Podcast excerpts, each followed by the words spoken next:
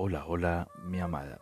Aquí comienza Rayuela, una lectura para mi amada. Recordándote que este podcast es realizado con todo el amor del mundo para ti. Hoy continuaremos con la lectura de uno de los relatos de este gran escritor llamado Julio Cortázar. Espero sea de tu agrado. Te amo, te amo, te amo con todo mi ser y todo mi corazón. La caricia más profunda. En su casa no le decían nada, pero cada vez le extrañaba más que no se hubiesen dado cuenta.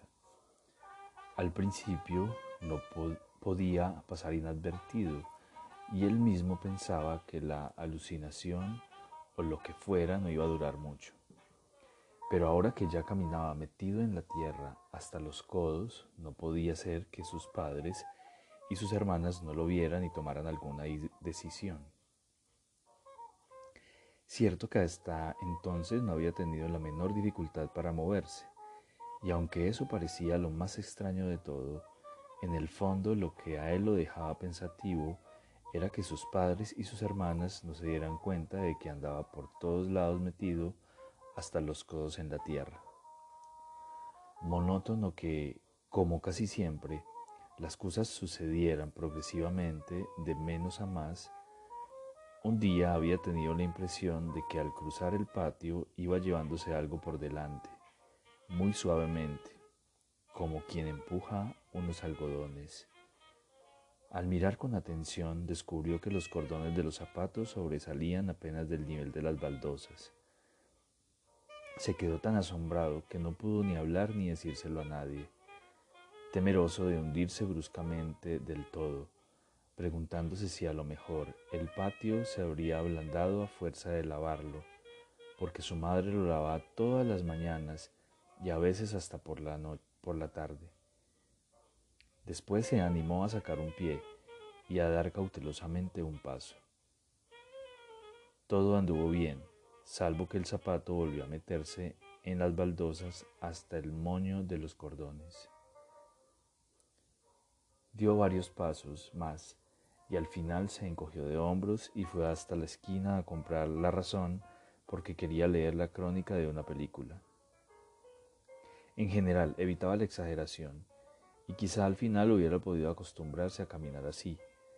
Pero unos días después dejó de ver los cordones de los zapatos y un domingo ni siquiera distinguió la botacampana de los pantalones.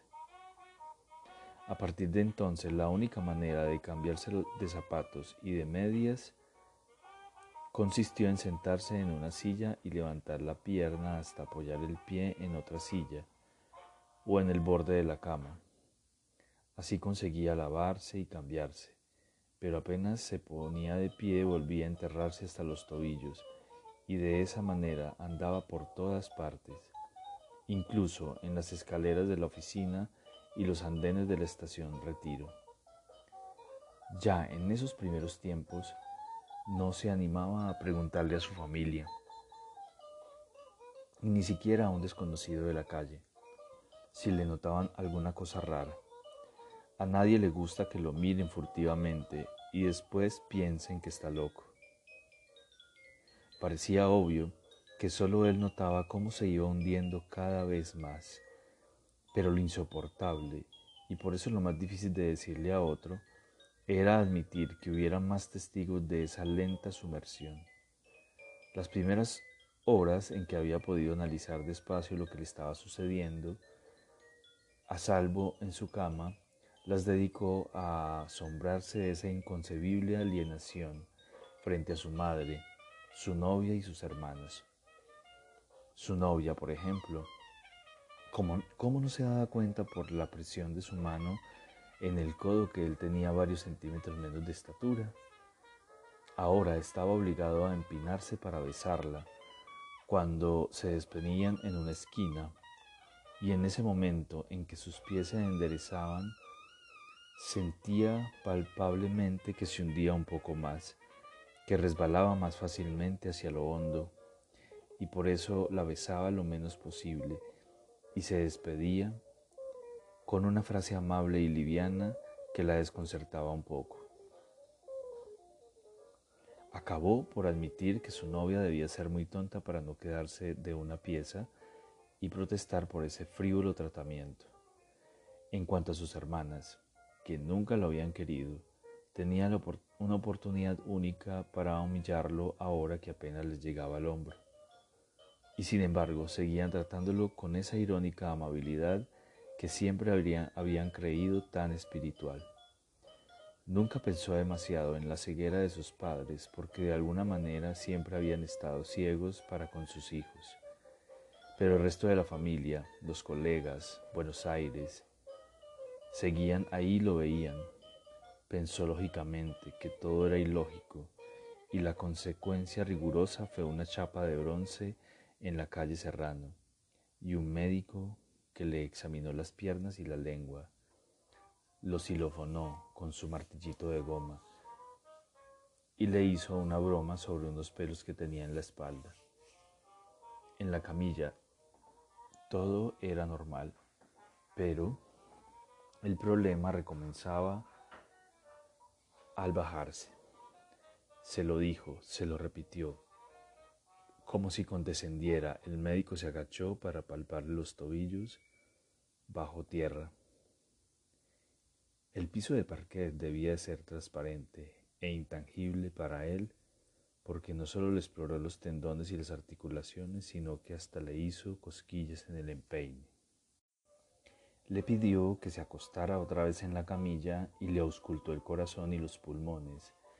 Era un médico caro y desde luego empleó concienzudamente una buena media hora antes de darle una receta con calmantes y el consabido consejo de cambiar de aire por un tiempo. También le cambió un billete de diez mil pesos por seis de mil.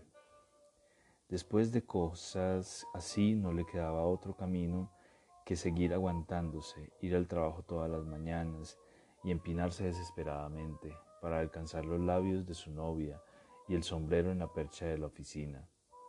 Dos semanas más tarde ya estaba metido en la tierra hasta las rodillas y una mañana, al bajarse de la cama, sintió de nuevo como si estuviera empujando suavemente unos algodones, pero ahora los empujaba con las manos y se dio cuenta de que la tierra le llegaba hasta la mitad de los muslos.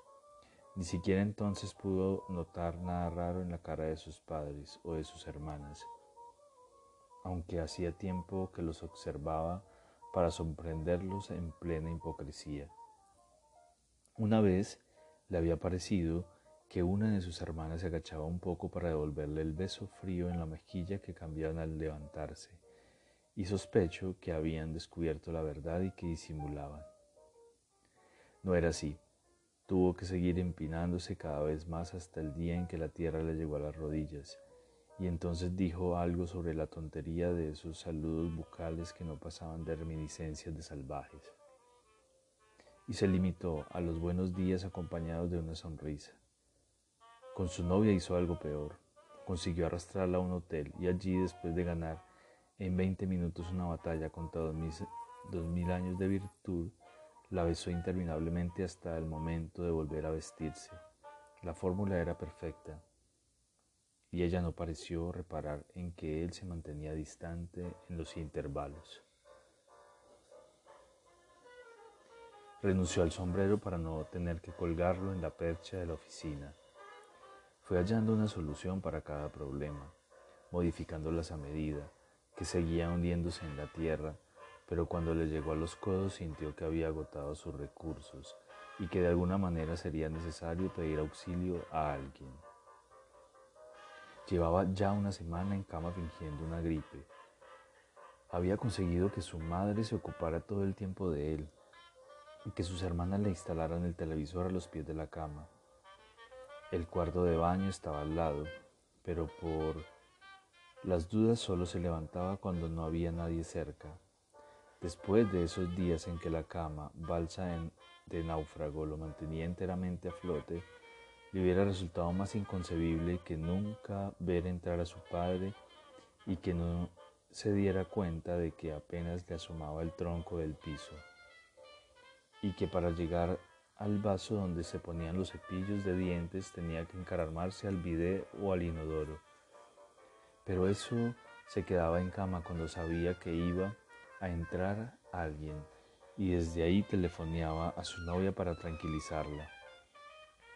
Imaginaba de a ratos, como en una ilusión infantil, un sistema de camas comunicantes que le permitieran pasar de la suya a esa otra donde lo esperaría su novia y de ahí a una cama en la oficina y otra en el cine y en el café, un puente de camas por encima de la tierra de Buenos Aires.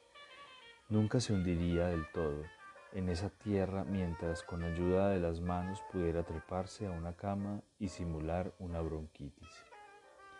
Esa noche tuvo una pesadilla y se despertó gritando en la boca, con la boca llena de tierra. No era tierra, apenas saliva y mal gusto y espanto. En la oscuridad pensó que si se quedaba en la cama podría seguir creyendo que eso no había sido más que una pesadilla, pero que bastaría ceder por un solo segundo a la sospecha de que en plena noche se había levantado para ir al baño y se había hundido hasta el cuello en el piso, para que ni siquiera la cama pudiera protegerlo de lo que iba a venir. Se convenció poco a poco de que había soñado porque en realidad era así. Había soñado que se levantaba en la oscuridad y sin embargo, cuando tuvo que ir al baño, esperó a estar solo y se pasó a una silla, de la silla a un taburete, desde el taburete adelantó la silla y así alternando llegó al baño y se volvió a la cama. Daba por supuesto que nunca se olvidará de la pesadilla podría levantarse otra vez y que hundirse tan solo hasta la cintura sería casi agradable por comparación con lo que acababa de soñar. Al día siguiente se vio obligado a hacer la prueba porque no podía seguir faltando a la oficina. Desde luego, el sueño había sido una exageración puesto que en ningún momento le entró tierra en la boca. El contacto no pasaba de la misma sensación algodonosa del comienzo y el único cambio importante lo percibían unos ojos casi al nivel del piso. Descubrió a muy corta distancia una escupidera, sus zapatillas rojas y una pequeña cucaracha que lo observaba con atención, que jamás le habían dedicado sus hermanas o su novia. Lavarse los dientes, afeitarse, fueron operaciones arduas porque el solo hecho de alcanzar el borde del bidé y trepar a la fuerza de brazos lo dejó extenuado. En su casa el desayuno se tomaba colectivamente, pero por suerte su silla tenía dos barrotes que le sirvieron de apoyo para encaramarse lo más rápidamente posible. Sus hermanas leían Clarín, con la atención propia de todo lector de tan patriótico matutino, pero su madre, lo miró un momento y, encontró y lo encontró un poco pálido por los días de cama y la falta de aire puro. Su padre le dijo que él era la misma de, dijo que era la misma de siempre y que lo echaba a perder con sus mimos.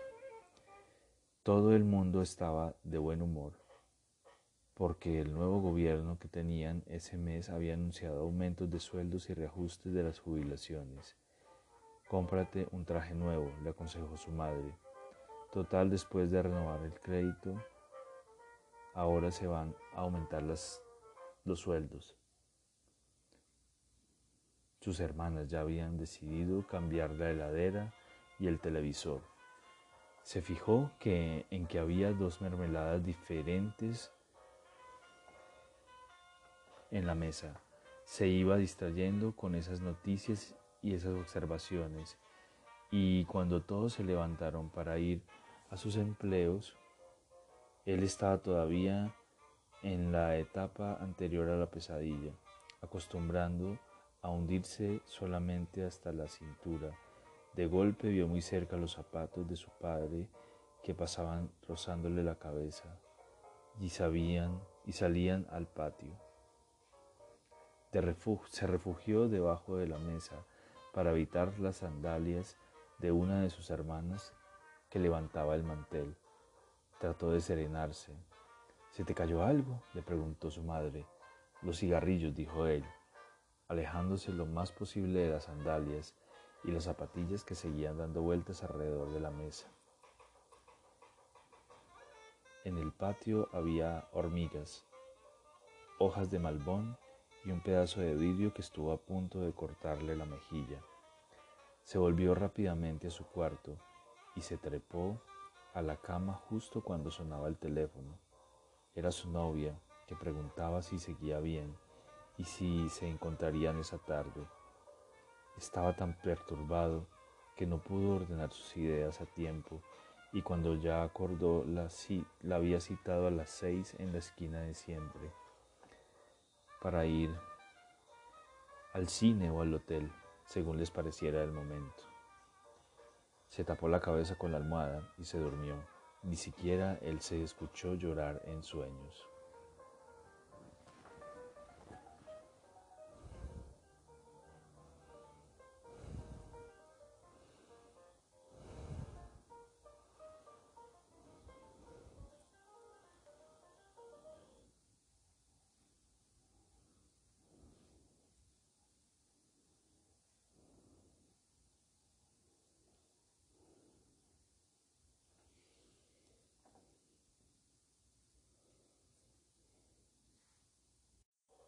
A las seis menos cuarto se vistió sentado al borde de la cama y aprovechando que nadie no había nadie a la vista, cruzó el patio lo más lejos posible donde dormía el gato. Cuando estuvo en la calle le costó hacerse la idea de que los innumerables pares de zapatos que le pasaban a la altura de los ojos no iban a golpearlo y a pisotearlo, puesto que para los dueños de sus zapatos él no parecía estar allí donde estaba. Por eso las primeras cuadras fueron un zigzag permanente, un esquive de zapatos de mujer, los más peligrosos por las puntas y los tacos.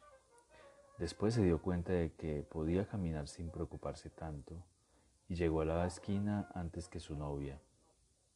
Le dolía el cuello de tanto alzar la cabeza para distinguir algo más que los zapatos de los transeúntes y al final el dolor se convirtió en un calambre tan agudo que tuvo que renunciar. Por suerte conocía bien los diferentes zapatos y sandalias de su novia, porque entre otras cosas la había ayudado muchas veces a quitárselos, de modo que cuando vio venir los zapatos verdes no tuvo más que sonreír y escuchar atentamente lo que fuera ella decirle para responder a su vez con la mayor naturalidad posible. Pero su novia no decía nada esa tarde, cosa bien extraña en ella, los zapatos verdes se habían inmovilizado a medio metro de sus ojos, aunque yo no sabía por qué tuvo la impresión de que su novia estaba como esperando. En todo caso, el zapato derecho se había movido un poco hacia, la, hacia adentro, mientras el otro sostenía el peso del cuerpo. Después hubo un cambio. El zapato derecho se abrió hacia afuera mientras el izquierdo se firmaba en el suelo. ¿Qué calor ha hecho todo el día? dijo él para abrir la conversación. Su novia no le contestó, y quizá por eso y solo en ese momento, mientras esperaba una respuesta tan trivial como su frase, se dio cuenta del silencio. Todo el bullicio de la calle, los tacos, golpeándolas en las baldosas. Hasta un segundo antes. De golpe nada. Se quedó esperando un poco y los zapatos verdes avanzaron levemente y volvieron a inmovilizarse. Las suelas estaban ligeramente gastadas. Su pobre novia tenía un, un, empleo mal remunerado. Enternecido, queriendo hacer algo que le probara su cariño, rascó con dos dedos la suela más estropeada, la del zapato izquierdo. Su novia ni se movió, como si siguiera esperando absurdamente su llegada. Debía ser el silencio que le daba la impresión de estirar el tiempo, de volverlo interminable, y a la vez el cansancio de sus ojos tan pegados a las cosas.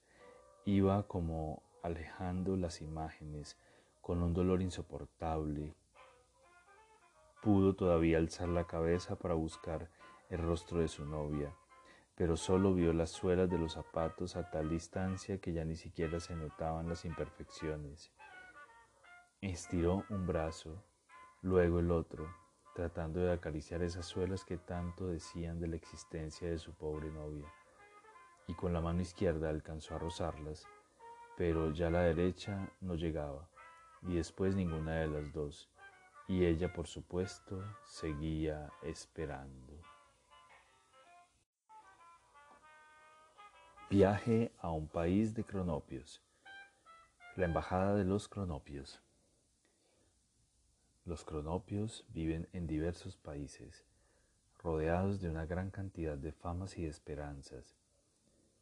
Pero desde hace un tiempo hay un país donde los cronopios han sacado las tizas de colores que siempre llevan consigo y han dibujado un enorme se acabó en las paredes de los famas, y con la letra más pequeña y compasiva la palabra decídete en las paredes de las esperanzas, y como consecuencia de la conmoción que han provocado estas inscripciones, no cabe la menor duda de que cualquier cronopio tiene que hacer todo lo posible para ir inmediatamente a conocer ese país.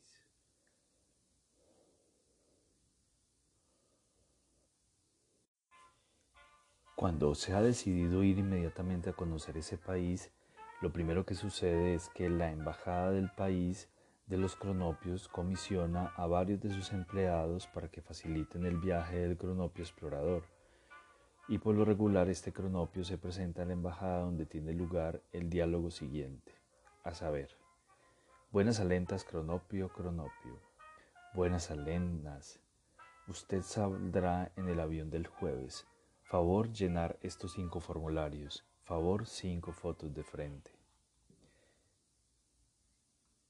El cronopio viajero agradece y de vuelta en su casa llena fervorosamente los cinco formularios que le resultan complicadísimos, aunque por suerte, una vez llenado el primero, no hay más que copiar las mismas equivocaciones en las cuatro restantes.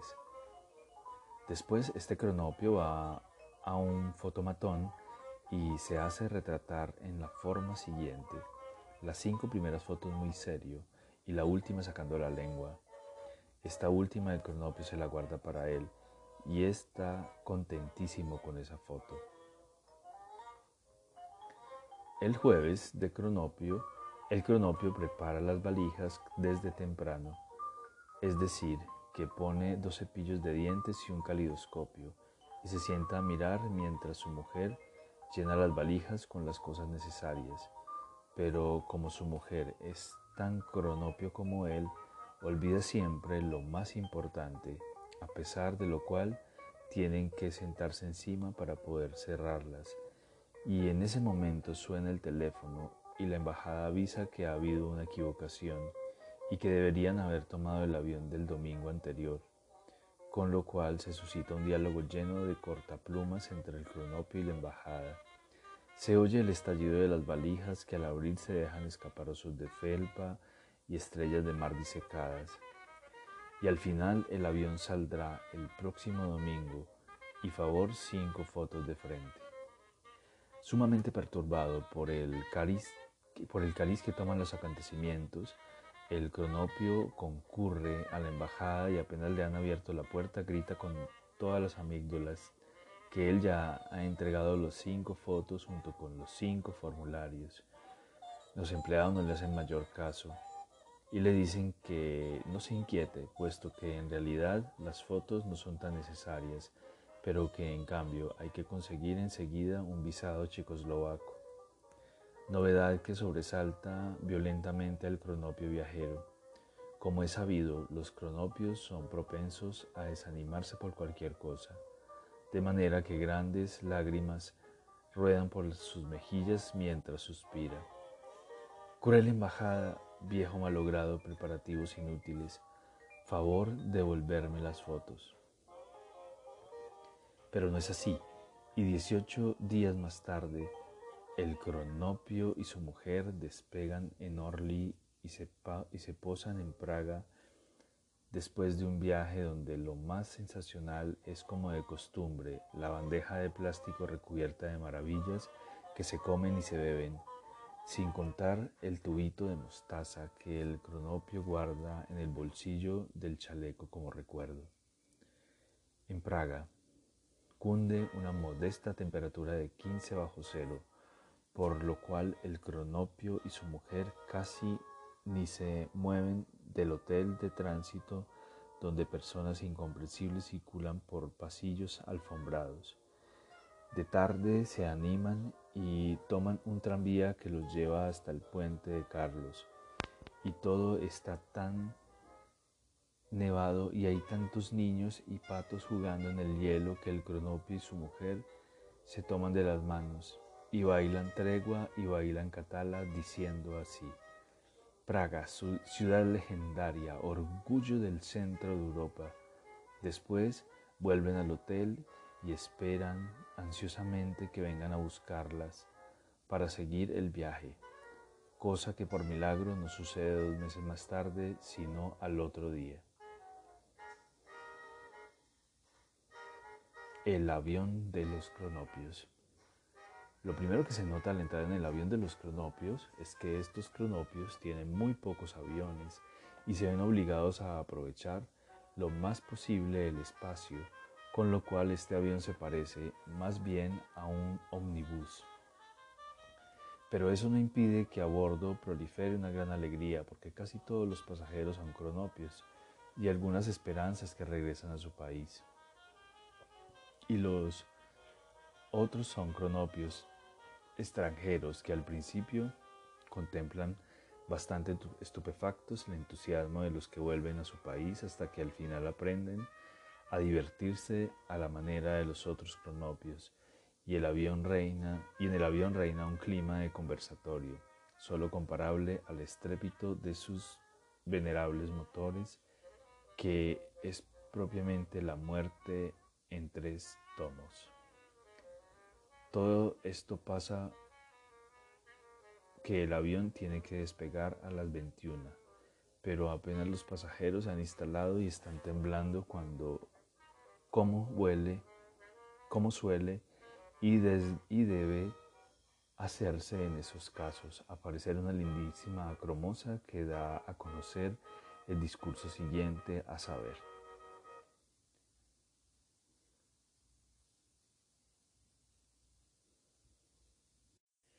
Manda decir el capi que abajo todos y que hay retraso de dos horas. Es un hecho conocido que los cronopios no se preocupan por cosas así, puesto que enseguida piensan que la compañía les va a servir grandes vasos de jugos de diferentes colores en el bar del aeropuerto, sin contar que podrán seguir comprando tarjetas postales y enviándonoslas a otros cronopios. Y no solamente sucede todo eso, sino que además la compañía les manda servir una cena suculenta a las 11 de la noche y los cronopios pueden así cumplir uno de los sueños de su vida, que es comer con una mano mientras escriben tarjetas postales con la otra.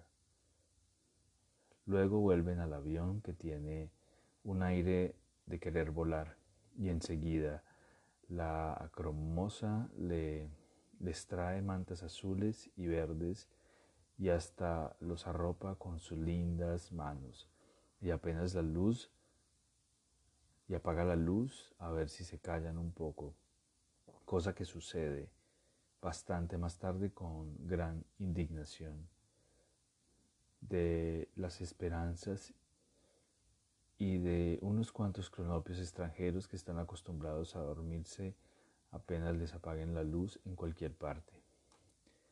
Desde luego, el cronopio viajero ya ha ensayado todos los botones y palancas a su alcance, porque eso le produce una gran felicidad, pero en vano es en su deseo de que al apretar el botón correspondiente venga la cromosa a traerle un poco de jugo y arroparlo mejor en la manta verde que le ha tocado, porque muy pronto se comprueba que la aeromoza está durmiendo como un osito a lo largo de los tres asientos que con gran astucia siempre se reservan las aeromosas en esas circunstancias.